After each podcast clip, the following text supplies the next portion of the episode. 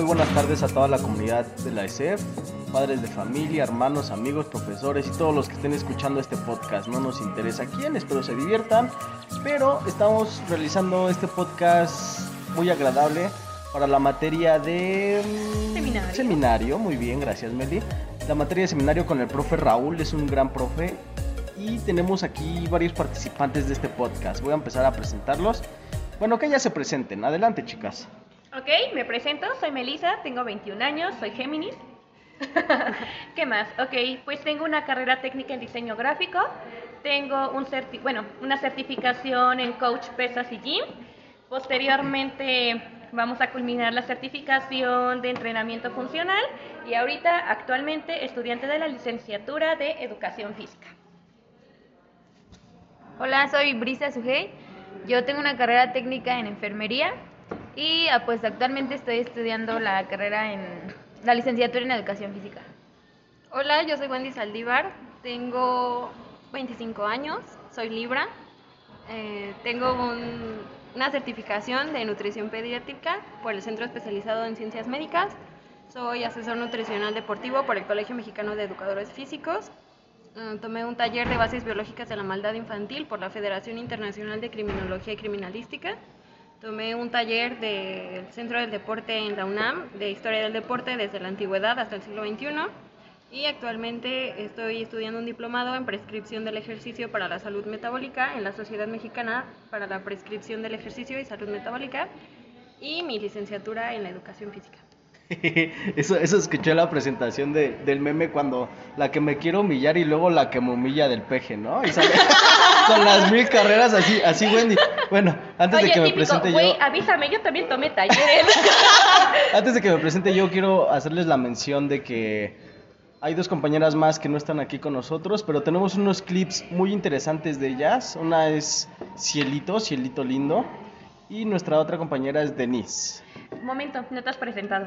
Por eso dije antes de que yo me presentara, mi nombre es Oscar, tengo 30 años, tengo cuarto dan en Kung Fu Shaolin, soy maestro desde hace 10 años, soy campeón nacional de kickboxing juvenil en 2007, también soy maestro de kickboxing, tengo certificación de Muay Thai como instructor, las artes marciales como que es como mi carrera, tengo dos carreras técnicas, una en mantenimiento de sistemas y electrónica y la otra en construcción y actualmente estoy cursando la licenciatura en educación física. Pero y por si no era poco, es el hombre araña también. El hombre araña, pero no le digan a nadie.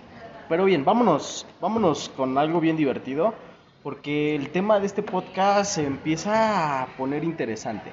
Por ahí nos llegaron unas preguntas que hicimos en nuestras redes sociales y en nuestros núcleos más cercanos de qué pensaban de la educación física, anécdotas y varias cositas. Vamos a empezar a ver Chicas, ¿quién tiene una pregunta o algo? Meli tiene una pregunta muy pues buena. Yo tengo una pregunta muy buena, la cual dice, eh, bueno, nos la manda Fernando-Domínguez26 y dice, ¿qué opinas de que la educación física ha existido desde los primeros hombres?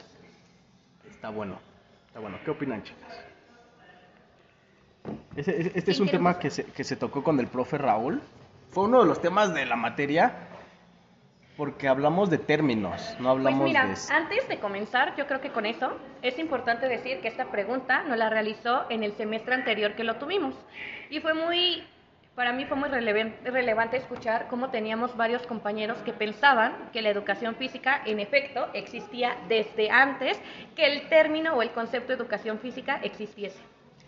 Entonces, pero más que, más que educación física, creo que muchos de nuestros compañeros lo veían y lo siguen viendo como deporte. Ese es el problema, que no conceptualizamos bien las cosas. No, no conceptualizamos bien lo que es educación física y lo que es deporte. Pero no, no creo que no solo los, los alumnos, sino hay profes que aún siguen Ajá, exacto, exacto. El problema, claro, el problema viene que desde profesores, desde docentes, incluso desde maestros que tenemos nosotros en la carrera, eh, que nos quieren inculcar que el deporte es la esencia de la educación física, si no es que la educación física en sí. Pero es que ahí empezamos con, problemas porque muchos dicen que la educación física y cada quien tiene un concepto diferente, no es como tener un concepto de medicina, ¿no? O un concepto de música, ¿no? o sea, cada quien, hace su concepto de, educación física como si fuera un arte. O sea, tú le, tú le preguntas a un artista, ¿qué es el arte? Y cada uno te va a dar una Su definición Como, diferente. como una receta de cocina. Exacto. ¿Cómo haces tú el arroz? No, pues yo lo hago así y así. ¿Cómo haces tú el arroz? Claro, Ajá. güey, ¿Qué es ponle eso? caldo de pollo para que te quede súper blanco. Que no, que pone rico pollo. Uno, No, uno de no los mayores frita. problemas de la Ajá. educación física está en su mismo nombre, en su mismo nombre, en, En su mismo término. conceptualización, sí. O sea, porque tú cómo conceptualizas la educación física. Pero es que sabes también cuál es el problema, que aquí la educación física, el concepto se basa desde el enfoque que se le da. Y el problema es que muchos no van más allá de las actualizaciones y de lo que requiere ahorita, obviamente, nuestra sociedad, lo que necesitan nuestros niños.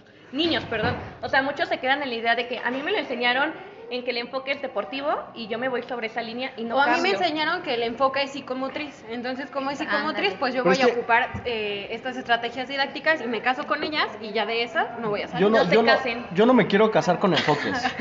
Yo me De quiero casar manera. con... Yo no me quiero casar, para empezar, para casar. empezar. Yo no me quiero yo no casar. me quiero casar con, con un enfoque, con un estilo de enseñanza. No, no, no, no.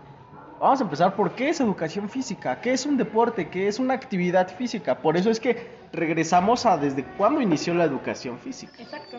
Y ahí empiezan muchos tabús, muchos mitos, incluso anécdotas, porque el mismo docente de educación física ha creado.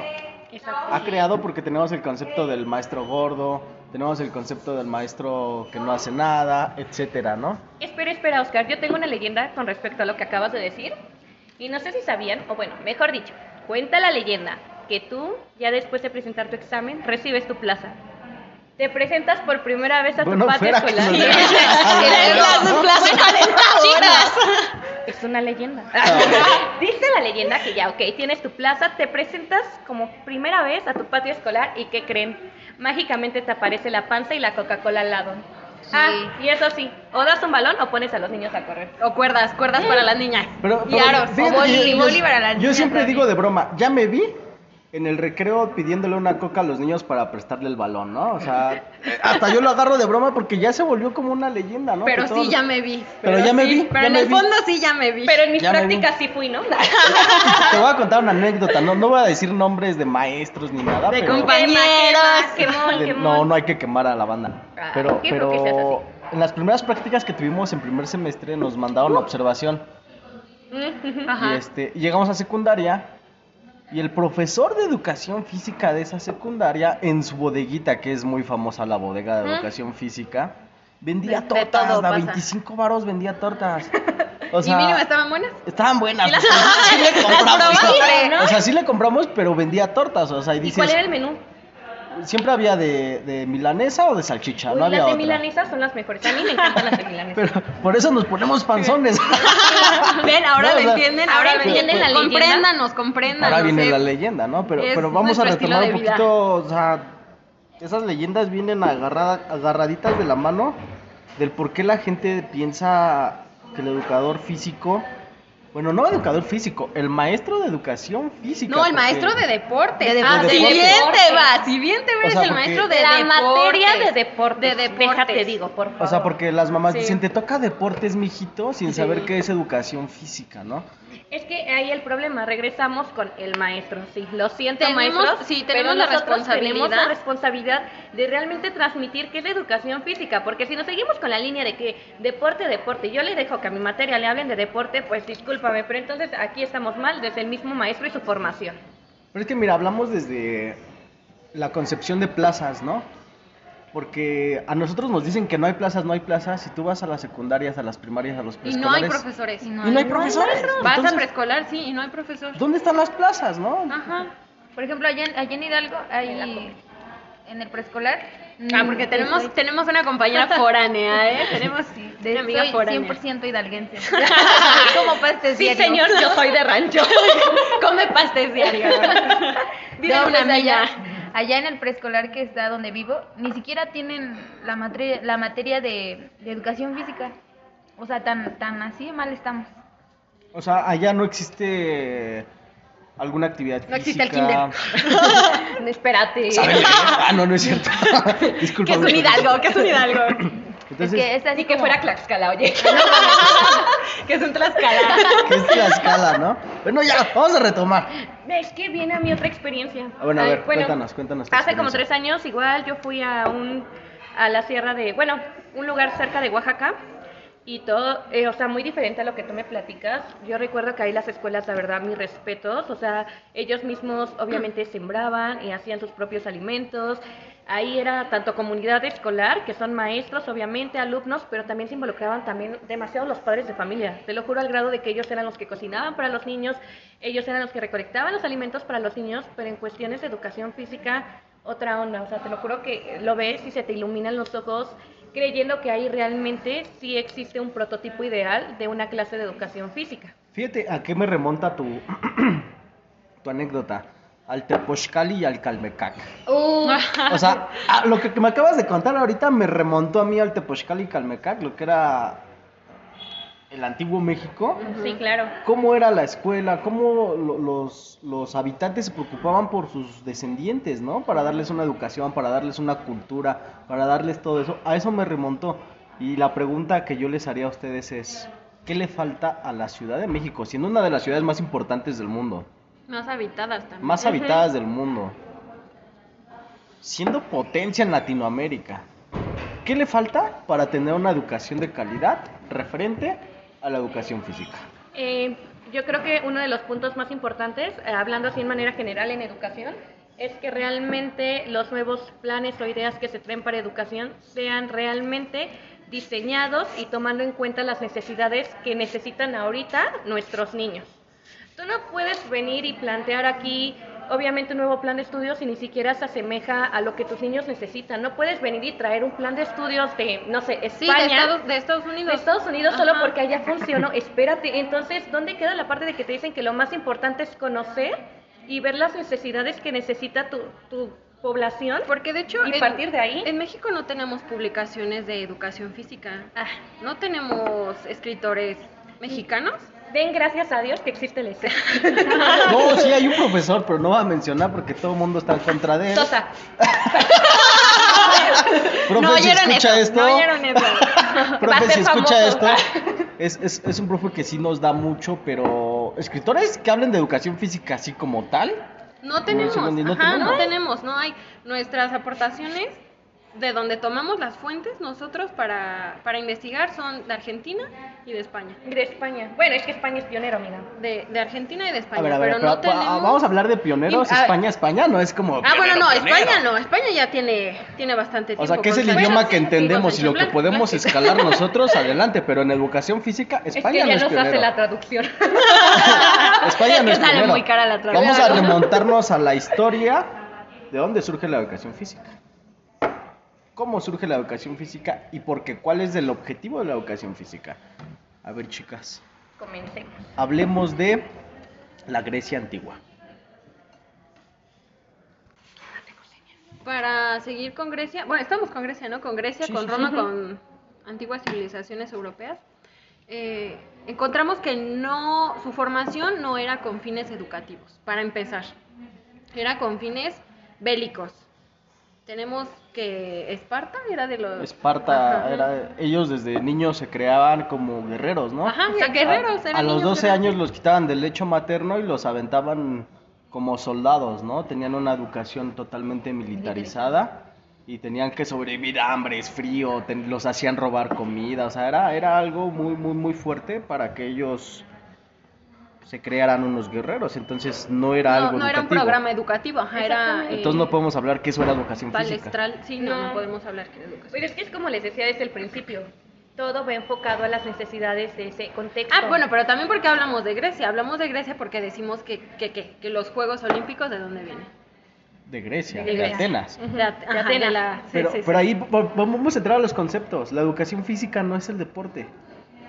La educación física no es el deporte, porque muchos pensamos, o más bien muchos piensan, todavía tienen esa idea en la cabeza en México y en muchas partes del mundo, que la clase de deportes es la clase de educación física. Que es lo mismo, ajá, que tú, tú puedes hacer un deporte y es educación física, o puedes hacer educación física y es un deporte.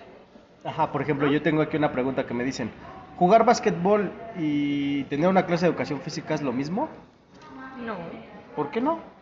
Mira, Para empezar, nosotros no podemos hablar de deportes en la escuela. El deporte, sí o no, honestos, es algo muy elitista, muy discriminante, y eso tampoco es lo que nosotros buscamos. Y es espectáculo, aparte recordemos que es espectáculo, y el deporte eh, mueve masas. mueve masas y mueve cantidades exorbitantes de dinero. Exactamente. Para empezar. Para empezar, nosotros tenemos que hablar de deporte educativo o deporte escolar, que son los que enseñan. Así que desde aquí, ojo, maestros y docentes en formación. no es deporte. ¿Podemos hablar de deporte educativo como una estrategia didáctica? Sí, claro, pero no podemos hablar de que nosotros enseñamos un deporte, no somos entrenadores. Para empezar, ni siquiera estamos diseñados para enseñar un deporte. Ojo, nosotros trabajamos con otra estrategia didáctica que es la iniciación deportiva y no por hablar de iniciación deportiva estamos hablando de introducirlos al deporte, porque lo que busca la iniciación deportiva es obviamente buscar personas polideportivas por todo el conjunto de experiencias que se le brinda, pues obviamente a nuestros, hablando ya en este caso de niños de primaria alta o a nuestros adolescentes de secundaria. Estamos hablando muy técnico para que la gente común lo entienda. A ver, vámonos. Nosotros como educadores físicos no vamos a enseñar un deporte como tal, pero sí vamos a inducir al niño de sexto, quinto año de primaria, de primero de secundaria, a que practique estos deportes. Nada más lo vamos a inducir, lo vamos a adentrar a estos deportes para que él con su vida de adolescente adulto continúe con esto y se vuelva una práctica saludable, ¿no? Porque es lo que le falta a México, prácticas saludables. Una de las Pero nosotros desde educación física perseguimos eso, perseguimos crear buenos hábitos y buenos hábitos estamos hablando de alimentación y de actividad física. No olvidemos la higiene, que también lo remontamos ah, a, antiguas civilizaciones, que por ahí empieza también la, la, educación física, ¿no? Que no eran escuelas, de, no eran clases de educación física como tal, sino eran regímenes, regímenes militarizados y de higiene que por ahí lo vemos en los países como, a ver quién me ayuda con los países, mm, que es Alemania. Ah, bueno, ya, ahí estamos hablando ya de escuelas europeas. Eh... Pausa. Avísenme. Eh, ya estamos hablando de escuelas europeas. Tenemos la, la escuela, ajá, alemana, como, como bien lo decía Oscar. Estamos viendo la gimnasia, gimnasia Bri de... Creo que, tenemos, tenemos una pregunta. Ajá, tenemos una pregunta. Tenemos una pregunta que dice, ¿cuál es la diferencia entre la gimnasia y la educación física? Existen dos maneras de contestar esta pregunta. La gimnasia empieza en la educación física como un sistema de higiene.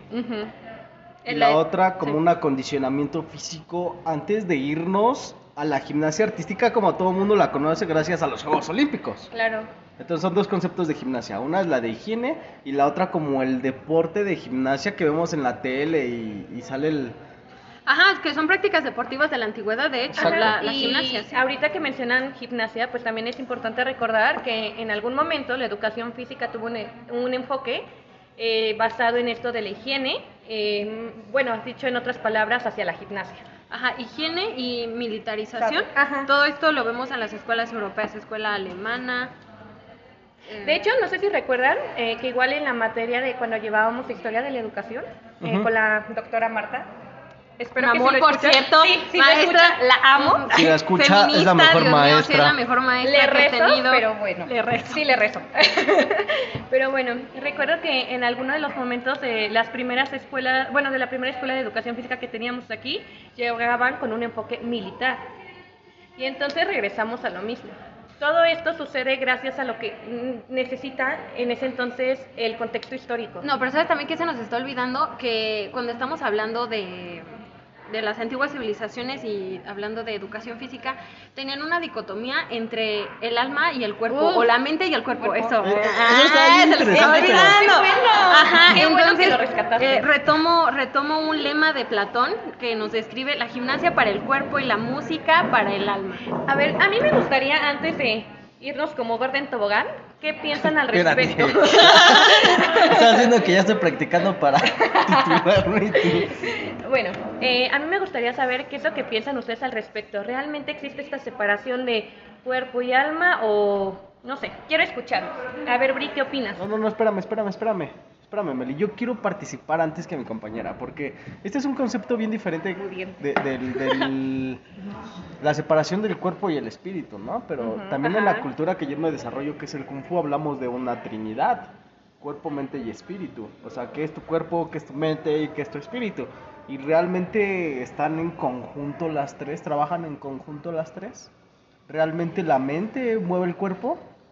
¿O el cuerpo alimenta la mente? ¿Y qué es el espíritu? Me explotó la mente. Entonces, es una idea bien loca que autores traen a una clase de educación física. Y yo les pregunto, ¿cómo trabajan Ah, porque aunque no lo crean, también vemos eso en educación física. ¿Cómo ¿eh? trabajas la mente y el espíritu en la educación física?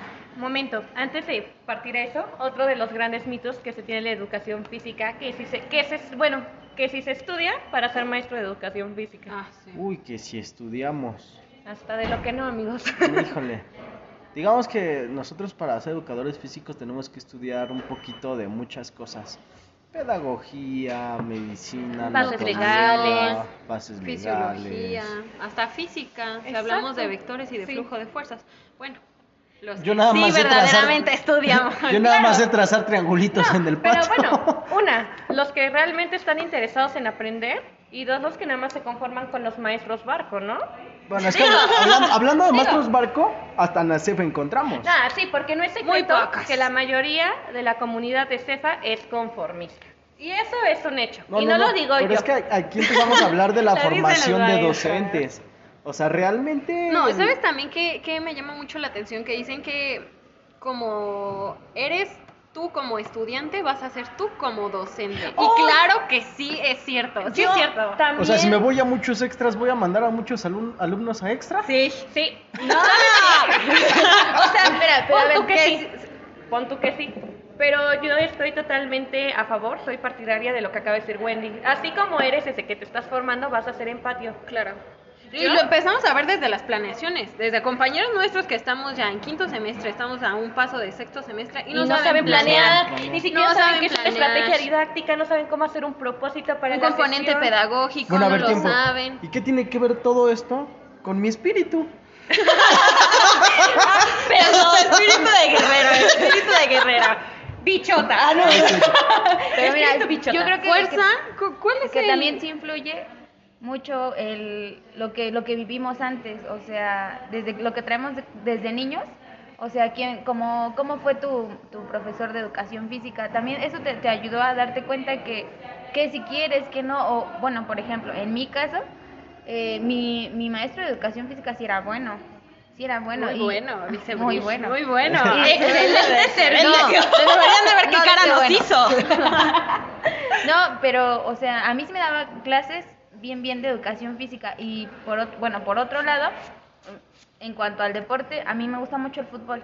Y ese profe siempre me, me alentaba también a, a, a seguir. Pero no te quería meter el fútbol por los ojos, amigos, no. ¿sí? Y eso era algo que decías hace un Ajá. rato, ¿no? Como que, que sean libres de elegir, o sea, como que nosotros damos eh, como una embarradita de lo que es cada deporte, ¿no? Iniciación deportiva. sí. y, y cada quien es libre de, cada niño es libre de escoger si, si lo quiere practicar o no, pero también hay papás que, que como que les meten... Frustrados, papás frustrados, nos encontramos que les también meten eso. mucho en la cabeza, o sea, como, a lo mejor yo no fui el mejor jugador, pero yo quiero que tú lo seas y yo quiero que tú hagas este deporte.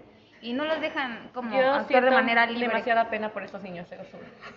Sí, porque a veces las prácticas, de- bueno, ya yéndonos a prácticas deportivas, los niños no lo disfrutan.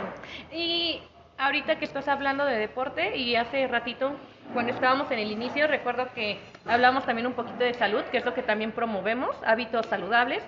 Y para ser honestos, el deporte no promueve nada claro, de eso. nada en el exceso, deporte. Estoy claro, hablando sí, de sí. deporte. Va- va- vamos a hablar de los diferentes tipos de deporte. Porque un deporte, por ejemplo, el fútbol llanero, Es bueno. Haces ejercicio, te vas a divertir con los Te cuates, desestresas. te desestresas. Pero si nos vamos al fútbol profesional, nada saludable, o sea, destruye todo el cuerpo. O sea, nosotros pensamos que los deportistas de alto rendimiento son los más sanos. Y No, no. No es es cierto. cierto. No. Eh, quiero retomar eh, un, igual un, un- una frase de Platón, un pensamiento de Platón. Eh, pues, él defendía la práctica deportiva porque nos decía que esto conllevaba a la salud física, moral e intelectual de los ciudadanos. pero también censuraba el régimen de vida de los atletas, alegando que esa forma de vida fomenta el sueño y resulta peligrosa para la salud. Nos dice él, o no ves que los atletas se la pasan la vida durmiendo y que si se desvían un poco del régimen prescrito sufren grandes y violentas enfermedades, lo que hablamos ahorita de, O sea, del pero, deporte. pero ¿de qué tipo de sueño habla Platón? No habla del sueño de que estamos No habla de la pestañita, Habla, habla del sueño de la gloria, ¿no? O sea, de alcanzar y ser mejor que todos. Exactamente. Y ese sueño es el que nos hace daño. Es que regresamos a lo que, le- a lo que les decía. Desde un principio el deporte, al ser tan elitista, empieza con este tipo de cosas, ¿sabes? Eh, incluso con el sueño que nos menciona Platón. Digo, Ajá. ¿cómo le vas a decir a un niño con discapacidad que no puede practicar este deporte? Bueno, espérame, es que si eh, empezamos a hablar Bueno, con no niños de estamos yendo- ajá, discapacidad, nos sí, estamos sí. yendo Pero a un... A un, a un- yo- yo lo entiendo. campo completamente diferente, Diferente. que sí abarca Sí. la educación física, Claro. sí, pero estamos ya hablando de campos más especializados. Yo siento que para que un educador físico trabaje con un niño con discapacidad necesita más estudio. Ah, sí. Claro. Con lo que nos Sí, da sí, la sí. ESEF no basta. O sea, Nah. necesitamos una maestría. Alguien que lo alguien que, que- que nos lleve más Claro. a trabajar con un niño con discapacidad. Justo No, quería no podemos llegar a con eso. un semestre nada más. Justo quería llegar a eso porque lamentablemente en el CEF diversos maestros Y y compañeros, compañeros eh, creen que por el simple hecho de que nos dan embarradas de ciertas cosas, nosotros ya podemos incursionar en diversas áreas. Y ojo, eso no, no es posible. O sea, obviamente si uno quiere hacerlo necesita su preparación externamente. O sea, no es como que con lo que me dieron en el CEF, ay, yo ya puedo incursionar, eh, no sé, en un hospital, en el área de lo que tú quieras, ¿no? O sea, O sea, no. o sea, me estás diciendo que lo que me dijeron a mí los maestros de que podía irme como coach en un gimnasio no es verdad. Güey, no. He vivido engañado. Porque déjame decirte Acabas que de existen, varias personas de la ESEF que aún no estudiando, o sea, todavía ni terminan la licenciatura y ya son los grandes coach del gimnasio. No, ¿sabes qué es lo peor? Se sienten coach, no tienen la preparación y me descargan las rutinas de internet. No, hombre. Es que, Quemón, mira, para, quemón. para, para- no diga nombres. No diga nombres, no van a estar hablando. espera, espera. Es que te voy a explicar algo, Meli. Para poder ser un instructor de gimnasio, vamos a irnos por parámetros. No, y créeme que yo te voy a comprender demasiado porque yo sí tengo certificación. Bueno, voy a, voy a hablar y, y- Échate una y no quiero que, que el público se me vaya, no quiero que el público se me vaya a lastimar, A ofender. lacerar, Ah, no, ofender sí, con el vocabulario que vamos a ocupar, porque vamos a ocupar un vocabulario un poquito fuerte. Pero ahí te va. Imagínate que te llega que te llega la señora gorda cuarentona con tres hijos y te dice, "Coach, coacha, quiero bajar de peso y ponerme Coach. bien buenota." El coach. ¿Qué hace el coach en el gimnasio? Lo primero Uy. que hace, a ver, ¿Qué es lo primero que hace? Dar falsas esperanzas y no hablar con la realidad. Y ese es de los primeros problemas que nos enfrentamos en lo que es cuestión de un gimnasio y de personas de entrenos primerizos. La falsa esperanza que te van a decir, no, en dos meses vas a estar, pero de No, ni rechupete. siquiera te dicen en dos meses, te dicen en dos semanas. Hazme Pero mira, favor. si te tomas esta L-carnitina, Ah. te. Ah, Tú no puedes recetar rápido. nada si no sabes, amiga. Ah, claro, sin una prescripción médica. Claro. Claro que sí. Aparte No los son nutriólogos. Exacto. O sea, y son de las cosas que más me molestan porque llegan y les dicen, en dos semanas yo te juro, te aseguro que vas a estar mejor que Kylie Jenner. A ver, espérame. Hablemos de realidad, hablemos de las características que presenta nuestro entreno. Fisiológicas. Ajá, claro, de nuestro y dos, individuo. hablemos también del proceso de adaptación. Si tú no adaptas a la persona A, No, no, no, dejemos del proceso de adaptación. El proceso esencial. metabólico de cada persona es muy importante. Y tú le hablas de un proceso metabólico a estos disque coach de gimnasio que tienen un curso de tres meses. Perdón, Y ni si bien- siquiera saben qué es No, o sea, metabolismo, o y sea. es que- Y eso si bien les va, digo, sabemos y estamos hablando que hay muchos en, en, en, la, en la ESEF. En la bella SF. En la bella es que, SF. es que yo creo que, que hay muchos que como llevan mucho mucho tiempo en el gimnasio, creen que, que ya Ah, son, que lo por eso ya, ya son saben. capaces como no. de hacer eso. Como que lo saben. Que están medio mamaditos. a ver, ya ni Dios fue tan desgraciado como estos sujetos que se creen. Judas, ya ni Judas, fue tan traicionero como estos que se creen entrenadores y ni siquiera Y tener es que una digo, pero a ver, preparación. háblame. Y sí influye un poquito el, pues el, el ver, o sea, como que juegas con, con la mente. O sea, si, si llega el, el tipo mamado al gimnasio y Ah, dice como de, ay, pues como que yo hago esto, yo me tomo mi proteína ¿Por qué todos crees los que la días a las mayor cinco de parte la de los se instructores lo creen. Eh, venden a través de su aspecto físico? Es Mira. como los Sí. influencers. Ándale. Es que pasa esto, un De gimnasio, no hablando. un gimnasio es un negocio, a final de Claro, cuentas. claro. El Como- fitness, el fitness es un negocio. Como el deporte también es un negocio. O sea, el deporte deja de ser juego y se convierte en deporte por fines económicos. Pero háblale, háblale a un coach que nos explique del flujo de fuerzas, de vectores, de percepción del esfuerzo, de la escala de Bohr, de intensidad de carga, de rangos de movimiento, de densidad, ¿De qué estás hablando? de intensidad del esfuerzo. Deja O sea- checo mi manual de certificación porque no recuerdo. Eso no me lo Oye, Eso no me lo enseñaron, Wendy, cállate, que- no lo A ver, que- ¿qué pasó ahí, amiguita? Lo único que yo sé poner son tres series de bíceps, tres series de esto. Es tres- que hasta para poner Ah, eso Espalda y bíceps, espalda y bíceps. Pero lo que te va a bajar de peso son 20 minutos en la caminadora. No, y Cardio, los cardio. que, que, que hacen como rehabilitación. O que le meten ahí la O sea, rehabilitación. ¿Saben? Mucho- No sé si han visto a estos coach que, por ejemplo, las mujeres tal cual o la mayoría de las mujeres llegan con la idea de, oye, es que yo quiero tener una cinturita, un No, abdomen super güey, marcado y unas nalgotas. ¿Y saben qué es lo peor que pueden hacer? Ponerlas de lunes a viernes a trabajar tren No, inferior. espérate, No. rutina, rutina de gap. Glúteos, abdomen y pierna. Ay, ya Bueno, tengo o sea- un grupo con 8 o 20 niñas con, Ya con mejor que una- se vayan a Zumba. con una rutina de Al gap. zumbatón. Red, No, o red sea, flag. te voy a explicar. Un Red, instru- eh, aguanta, red flag, cuando te manda una lista de ejercicios con las mismas series y repeticiones para todo. O sea, desde el punto, desde el Amiga, momento date que, cuenta. que estos no disque sabe. maestruchos, porque así no le puedo decir de otra manera, maestruchos de gimnasio o coach, porque se escucha más chévere en inglés, Instructor, instructor también. les ¿no? ponen la misma rutina a todos, sin ver su estado de salud. Ah, es claro más, ni siquiera sí. preguntan si tienen alguna enfermedad crónico de No, y aparte, no, ajá. Es súper fundamental para las personas que van llegando. Bueno, Meli, pero si le pregunta y de todos modos yo te digo, ¿sabes qué? Tengo lumbalgia. ¿Y tú no sabes como coach?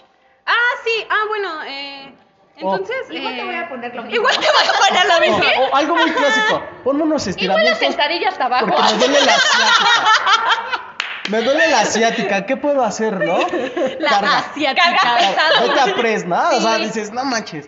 Pero Yo bueno, lo he visto, por ejemplo, este, hace poquito, recuerdo que en mi certificación hablábamos exactamente de la Certificación importancia... de tres días, que no los engañe, que no Sí. los engañe. Ay, cállate, igual la tengo. igual la tengo, ¿eh? Aquel de seguro ni la tenía. Ok, regresando a lo que estaba. En mi certificación yo recuerdo que vimos la parte fundamental y que es súper importante el diagnóstico para los recién, bueno, para los entrenos. Y checábamos toda esta parte de problemas o de alguna alteración que tuviéramos en la columna, en la rodilla, si había pie plano y demás. Y de qué manera nosotros Ocio, ¿no? podíamos... Articulaciones, Ajá, ocio, ajá, ocio. Y de qué manera nosotros podíamos intervenir para poder ayudarlos y no lastimarlos más. Y o sea, son cosas que si tú vas al gimnasio, por ejemplo, cuando hay hombres que hacen sentadilla y alzan los talones o se les meten Ah, las rodillas, es como que de yo no lo corrijo. Y estoy viendo que le está mal, es, lo está haciendo mal y no lo Ah, corrijo. pero ¿cuánto cargan? Ah, Ah, pero cuidado, no, cuidado. Que métele porque... los discos y métele y métele. Y aquí también es muy importante decir que lo fundamental es la técnica y después de la técnica, lo que quieras. Rodillas en varo. yo De mis remonto- rodillas valgo no Rodillas.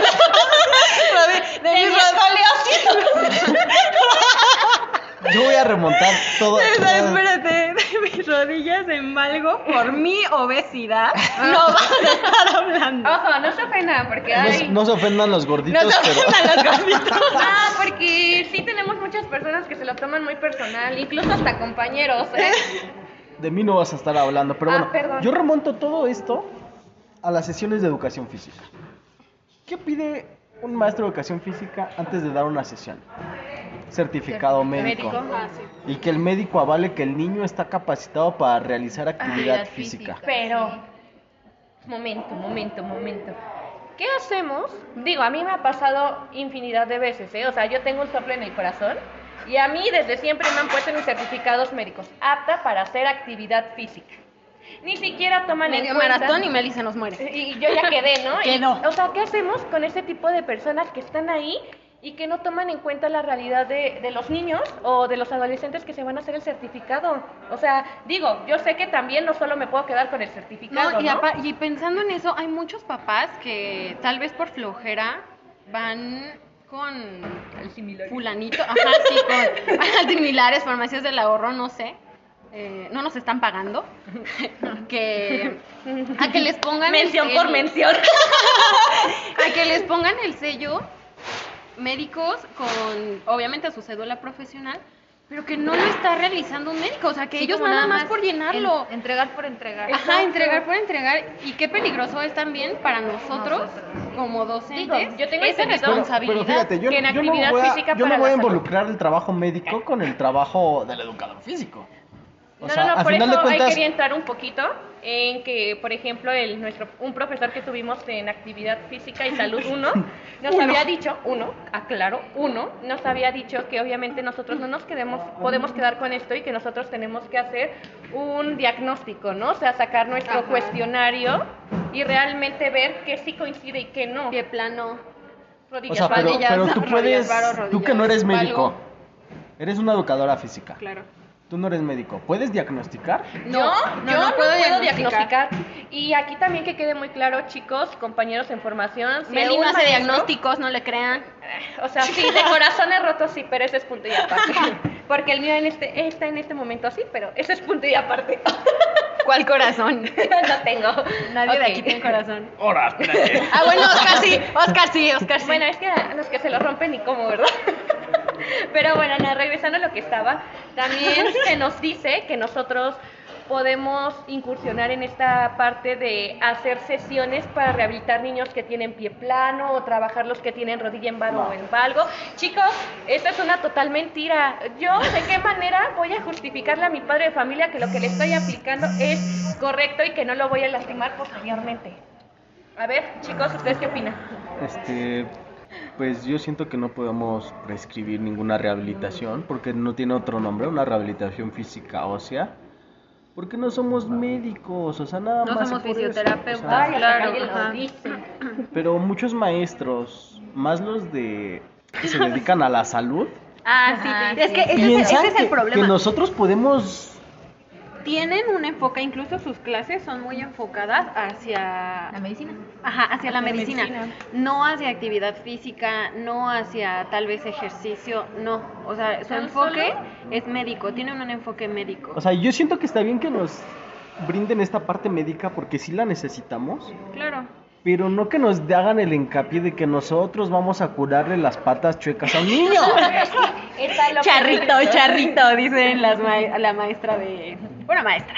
Una maestra. Una maestra, una maestra. Es que vuelva a lo mismo, o sea, mm, se sienten Dios para venir y decirnos que podemos y lamentablemente como caemos en la ignorancia. no es que se sientan, es que se lo crean nuestros compañeros. Es a lo que voy, caemos en nuestra ignorancia. Digo, voy a hablar de manera general, pero bueno, caemos en la nos cancelan. Sí, se nos cae el evento, se nos cae el evento.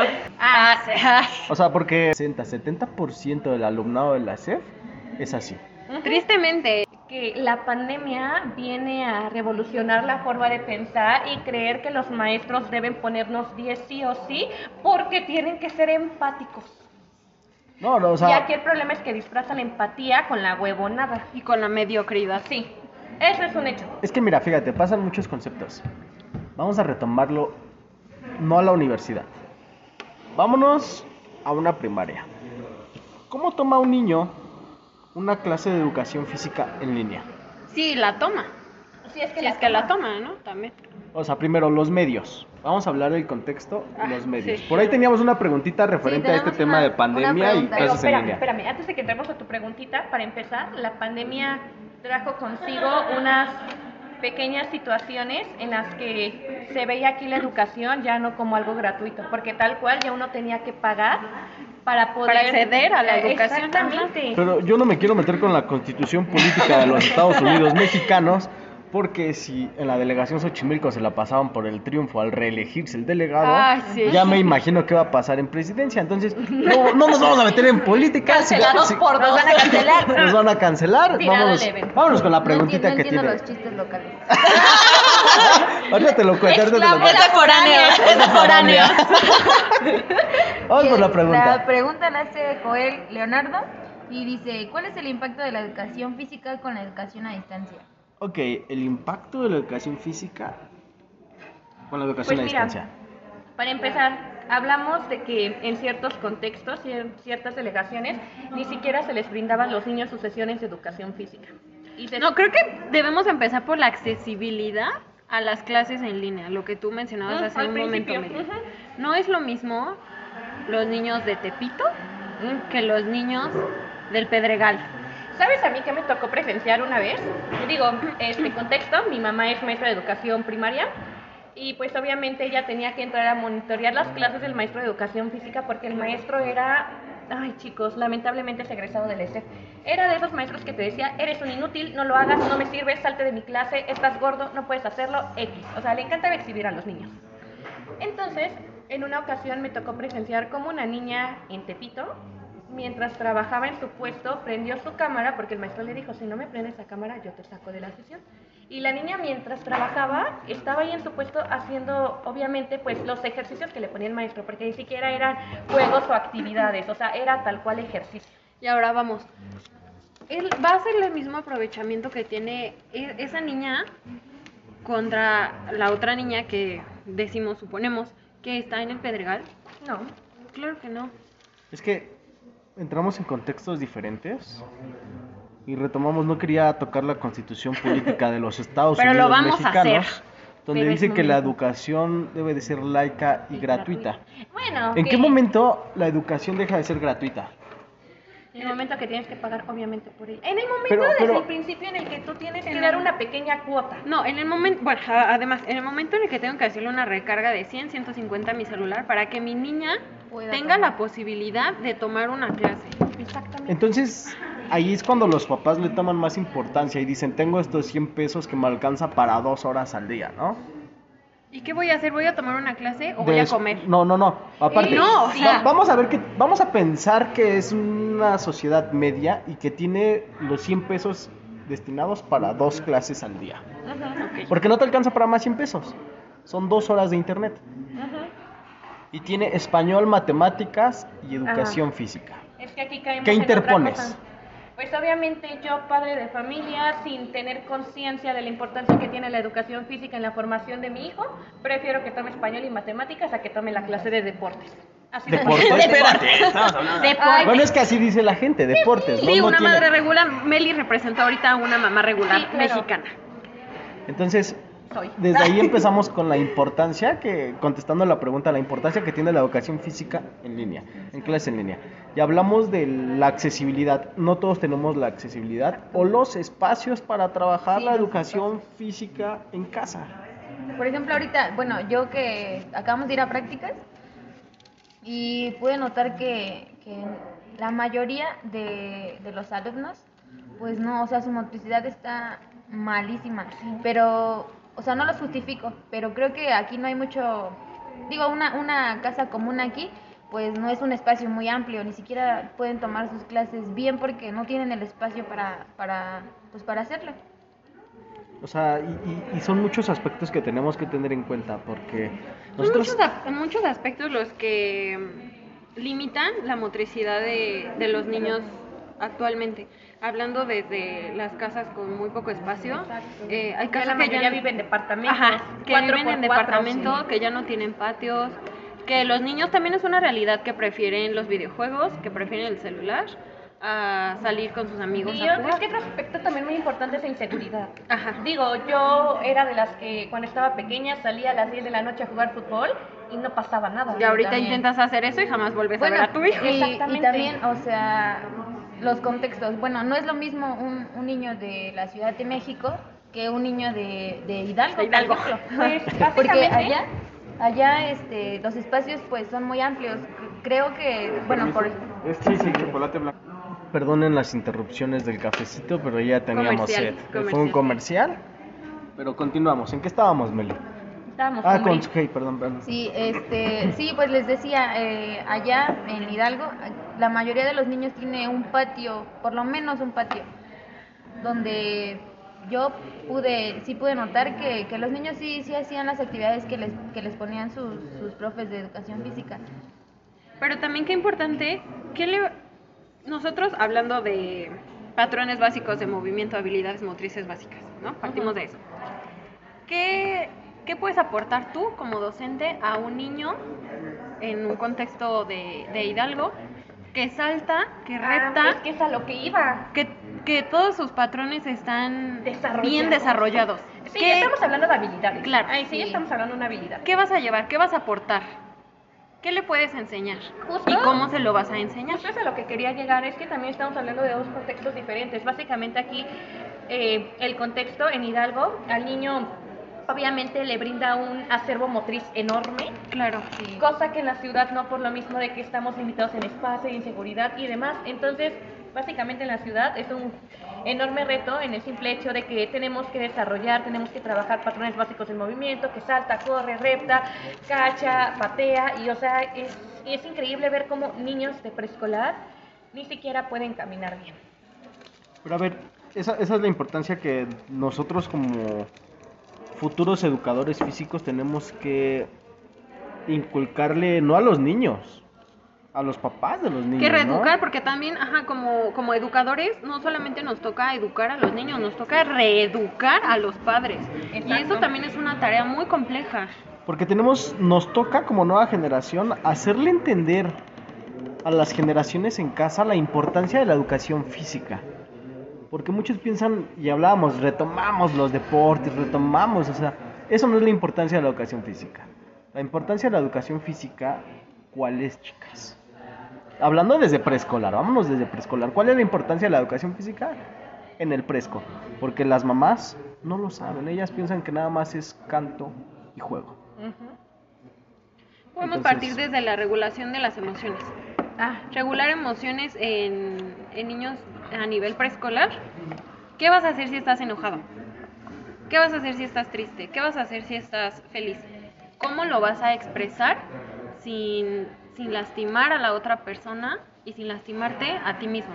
exacto. Podemos partir desde ahí. También podemos partir desde el simple hecho que hablamos de preescolar, este, el desarrollo de lo que es eh, la imagen corporal y el esquema corporal y que así el niño pueda comprender cuál es su derecha, cuál es su izquierda, cómo se concibe y que, por ejemplo, este, comentarios o cosas externas no le afecten tanto en cuestión de cómo se construye él y cómo se ve él. No, y aparte, yo lo veo así. Las mamás dicen, ay, mi, mi niño, mi niña, ya sabe brincar. Ya sabe qué es su derecha y qué es su izquierda. Pero no sabe el proceso que llevamos en la clase de educación física para que el niño lograra un brinco con los dos pies, el brinco con un pie, cuál es su derecha, cuál es su izquierda, qué es arriba, qué es abajo. De la espacialidad, espacialidad, lateralidad. o sea, todo eso lo tenemos que trabajar nosotros en una sesión de educación. No, y cómo también esto va a repercutir en lo que, pues, el trabajo de las edu- educadoras en el proceso de lectoescritura en los niños, ¿no? Porque si bien recordaba algunas lecturas que vimos en algún momento que nos decían que esta mala construcción de lo que es lateralidad, este, generaba estos pequeños problemas, por ejemplo, de dislexia. Disgrafia. Exacto. Bueno, pero también como educadores, mm, particularmente, pues hablando solo de, de educadores, eh, hablando sobre creación de, de lazos con los demás, con los niños, de formación de, de lazos, de vínculos, Ah, socializar. A eso quería llegar. Exacto, exacto. Ay, nadie me ayuda. Socializar, sí. No, no queríamos interrumpir tu proceso neuronal. Debías de- ya la tengo, ya la tengo, que dije, no, que la pesque. Sí, sí, sí. Eh, socializar. Como educadores queremos crear una mejor sociedad y, y eso lo podemos ver desde pequeños. ¿Cómo vas a socializar con, con tu compañero? ¿Cómo vas a, a negociar? ¿Cómo vas a llegar a un acuerdo? ¿Qué vas a hacer? Si lo empezamos a tratar desde, desde chiquitos, desde pequeños, más adelante esos procesos se van a dar más fácilmente. Pues es- entonces aquí ya estamos hablando en cuestiones de qué busca la educación física, pues busca un desarrollo integral. ¿Para qué? Bueno, ¿por qué? Por medio de la, del movimiento, movimiento. ¿no? Entonces, pues, ojo, pónganse listos, que sí es También a, a importante. que sean personas críticas. Claro, a no repetir lo que ya sabemos, lo que ya está escrito, lo que ya está comprobado. O sea, El pensamiento estratégico. o sea todo, todo esto que ustedes mencionan, chicas, se ve en una sesión de educación física. Claro que sí. Claro que sí, pero es que aquí también depende y entramos a lo más importante que es la planeación. No, no, no, no, pero espérame, antes de que entremos a ese tema que es súper complejo. Permíteme. Si todo eso lo vemos, lo vemos con el profe de secundaria que avienta la pelota y jueguen. Ay, no. Es que. Es que no me quiero meter en, en ese, eh, en ese tema porque va a haber problemas. Creo que muchos profesores hacen eso por apatía y porque les falta vocación. De todo lo que está saliendo ahorita, quiero que queden en cuenta que somos estudiantes, todavía no estamos egresados, todavía si tenemos un término mal, algún, algo mal, pues no nos critiquen, se vale dejar comentarios por aquí. Y Qué este, bueno que, sí- que se den cuenta de que tenemos algo mal. Pero es nuestro punto de vista, nuestra charla de lo que llevamos de la carrera, de nuestra construcción profesional, Experiencia. nuestra experiencia, claro. y, Y, de, nuestros, concepto- y de nuestros estudios alternos, porque también Ajá. hay que quitarnos mérito, la verdad. No, y, a- y aparte de nuestro concepto que tenemos como estudiantes de educación física. Porque ya cuando somos egresados ya somos Juan Camaney, vacas sagradas Ah, y ya sí. nadie nos puede tocar y lo que nosotros decimos es lo único que cuenta, ¿no? Y es lo que ¿no? está bien. Como pasa, madera. pasa lo que decía Gwen ahorita, les falta vocación, les falta compromiso, Claro. les falta... Yo voy a recordar una frase que nos puso el maestro Walter, Cora- doble corazoncito para el maestro Ay, Walter. sí, Forbes. ah. Aquí píquenle corazoncitos. que- Viva Walter. que No sé si fue la primera, segunda clase que nos dio entrando a la CEF un lunes Ay, a las 7 de la a mañana. las 7 de la mañana con un frío de la tostada, en un Sí, salón sí. que no le pegaba ni el sol, bien Sí. oscuro. Y nos puso una frase en el pizarrón que decía, si trabajas en lo que amas hacer, jamás Ah, en la sí. vida vas a volver a trabajar, ¿no? Sí, claro. Entonces, si to- todo el mundo tuviera ese concepto del trabajo, Bueno, si ustedes son futuros educadores físicos y están escuchando eso, háganse esa pregunta. ¿De verdad me gusta lo que estoy haciendo? Exactamente. o sea, porque yo veo a compañeros, a compañeras que aman lo que hacen. ya, Ya, Si no, a va a terminar mal. Vamos a sale, terminar sale, llorando. chavos. Esto es anónimo y dice así. No, di nombre. No, es en anónimo. Ya nos quemamos demasiado como para quemar a esta persona. Ya basta. ya basta. Ya estuvo suave. Am, es de, no es, no es justamente de una escuela, pero es del servicio y de, del adiestramiento, del servicio militar que tienen los chicos. Ok. Eran las 12, eran las 12 del día y terminaba a la 1. El instructor nos puso a hacer el calentamiento. Éramos como 200 güeyes en la explanada. Imagínense 200 güeyes, ¿no? Separados en grupos son 13. separados en grupos de 40. Después del calentamiento nos puso a correr dos kilómetros, según lo que nos dijo. Y esto Espérame, se... tiempo, tiempo, tiempo. Vamos a poner una pausa y nos vamos con las anécdotas de mis compañeras porque tenemos mucho ruido aquí, compañeros. Mi nombre es Reyes Vázquez Cielo Yarelit y voy a presentar mis experiencias que he tenido a- en mis estas prácticas, tanto en la primera como en la segunda. Y bueno, no, o sea, güey, chingate esta, o sea, imagínate, tú vas bien entrado con una mente que tú dices, wow, la voy a rifar, neta la voy a rifar, pero vas, entras al fresco y te tratan de la chingada, ¿ves? O sea, donde tú dices, oye, o sea, soy practicante, ¿ves? Respétame. Pero no, o sea, ni eso. O sea, hace cuenta, entré, bueno, entrado todo el equipo y era como de, ¿y esto es qué? O sea, nos veían en serio como si, como si fuéramos cualquier persona, como si no valiéramos nada. Y no, o sea, tú deja de eso. Fue toda la semana así. En la segunda, prácticas, en las segundas prácticas, más bien la segunda semana que fuimos, este, wow, parecían que habían visto a Dios, oye, en serio, te recibían, o sea, güey, hasta un pinche tamal me ofrecieron. Pero te digo que es lo más triste, lo más triste de todo esto, que le tuve que dar clase a tres niños y pues tuve que sacar la chamba, ¿ves?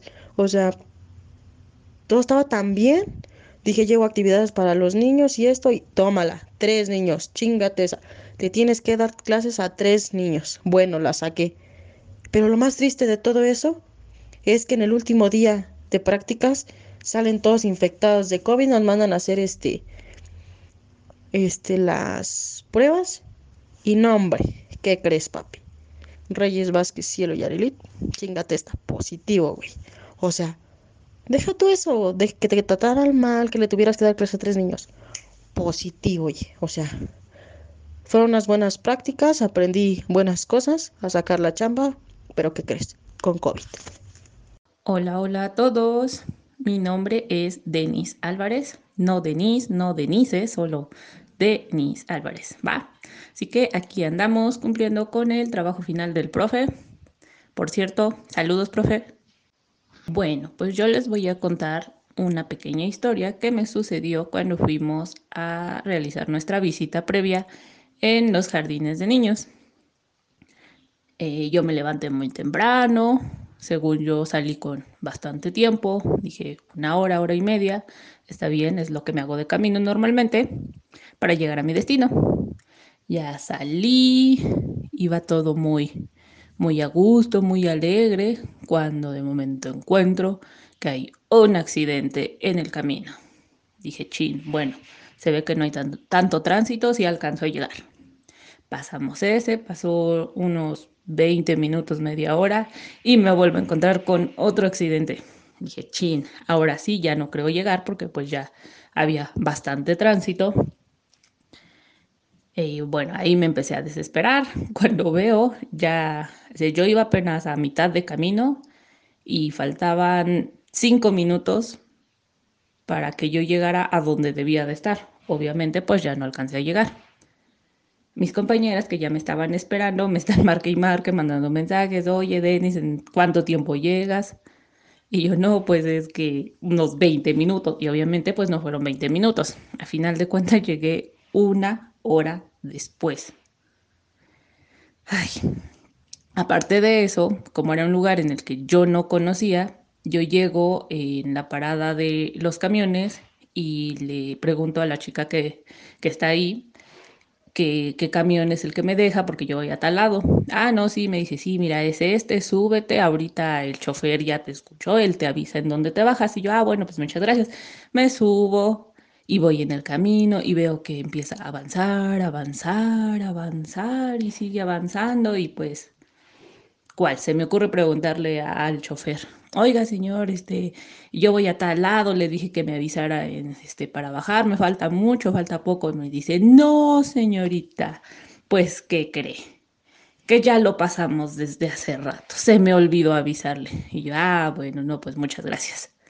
Ya me tuve que, que bajar ahí pregunté a la gente que estaba ahí caminando por la calle y me dice, no, hija, estás muy lejos, este, pues vete en un taxi o regrésate caminando todo derecho por aquí. bueno, ahí voy yo, camine y camine porque pues no había ningún transporte por ser temprano.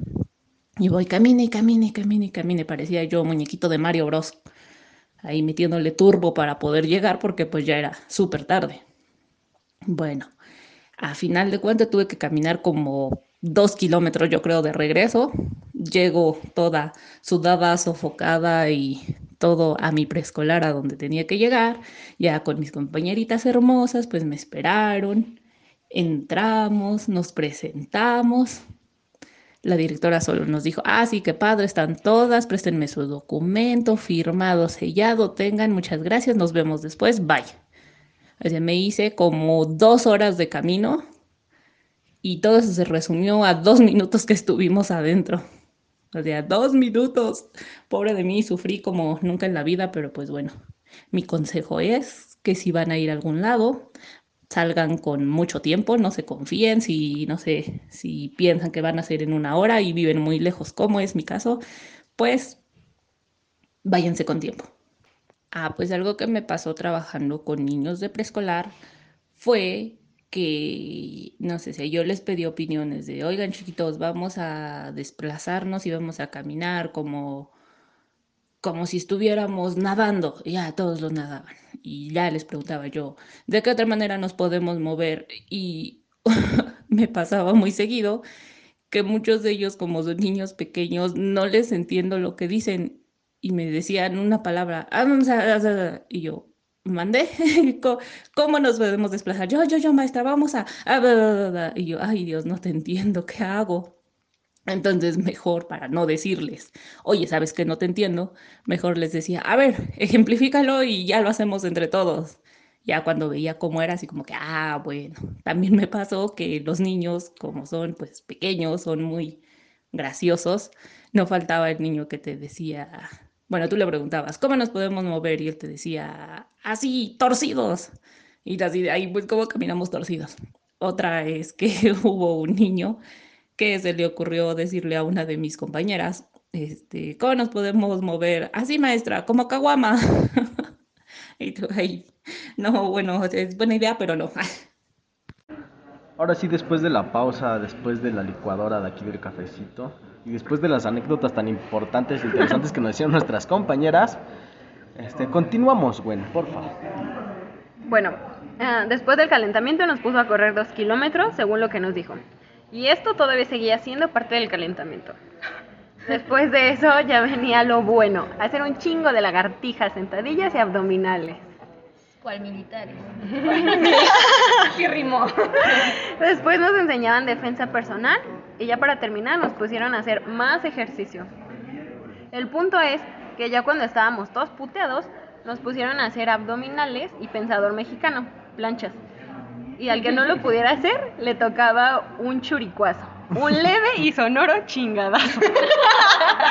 ya para terminar, nos pusieron abdominales levantando las piernas. Ahí viene lo chistoso. Entonces, un gordito, pero gordito, no aguantó. Pero seguía intentándolo para que no le tocaran putas por el esfuerzo. Entonces se tiró tremendo pedo que se escuchó en toda la explanada. ¡Bombas! Retumbaron en sus centros la tierra. Y pues el Espérate, instructor. que con eso sí nos pueden cancelar el podcast. Retumba. ah, No, ¿dónde me quedé? Y pues el instructor, un sargento segundo, se cagó de risa. Le hicieron bullying. Zurrado. Le hicieron bullying y nos pusieron a dar cinco vueltas a la explanada por culpa del pedorro. El pobre gordito faltó como tres semanas, pero lo superó. Mira, mira, aquí nos vamos a- Saludos al gordito pedorro donde quiera que esté. Amigo, soy tu fan. por culpa, por culpa de tu pedorro corriendo. Por culpa de un pedorro. Pero aquí este sería como un enfoque militarizado, ¿no? Hablábamos Sí, sí, al principio del podcast. Un enfoque militarizado de Bueno, educación no quieres que física. suene y suena. Pero, pero, pero bueno, tenemos que reforzar nuestros estudios, compañeros. Si vamos a ser docentes en educación física, sean los mejores docentes. Sí, si vamos a ser que matemáticos, vamos a ser los mejores matemáticos. Amen lo que van a Hablando estudiar. de matemáticas, Samuel, un. Si no les si no les gusta la carrera, si sienten que, que están perdidos en la carrera, que no es lo suyo, déjenla. Porque no van a amar y en vez de hacer algo bueno por la sociedad, Van a hacer lo contrario. van a perjudicar a muchos niños y niñas de México que nos hacen falta a nosotros. Porque nosotros somos un ejemplo muy grande para los niños y niñas desde preescolar, primaria y secundaria. Entonces, si tu meta es como el Oscar, pedir una coca para soltar los balones, no seas educador físico. No lo hagan. No lo Están a hagan. tiempo. No lo haga. No lo hagan. Entonces, yo les mando un cordial saludo desde una cafetería en el centro histórico. No digas nombres. No nos están pagando, No nos están Meli, pagando, no digas Meli. El nombres. siguiente lo patrocinan ustedes. Entonces, les mando un cordial saludo a un servidor. Les mando un saludo y un besito. Chicos, yo. Igual les mando un saludo. Iba a decir otra cosa, pero no. Igual les mando un saludo y un abrazo. Chicos, Cuídense, cuídense mucho. cubrebocas. El Omicron. Y si quieren otro podcast con un tema interesante, pues háganoslo saber en los comentarios. Denle mucho like. Y díganle al profe que nos saque 10 porque gastamos mucho en café el día de hoy. chicos. Sí, la neta, también está bien bueno. el Ya, ya traemos taquicardia de tanto café que tomamos. Cuídense. Termina mal. Estoy tiemble y tiemble. Cuídense, les mando un saludo, coman frutas y verduras, tomen agua y hasta la próxima.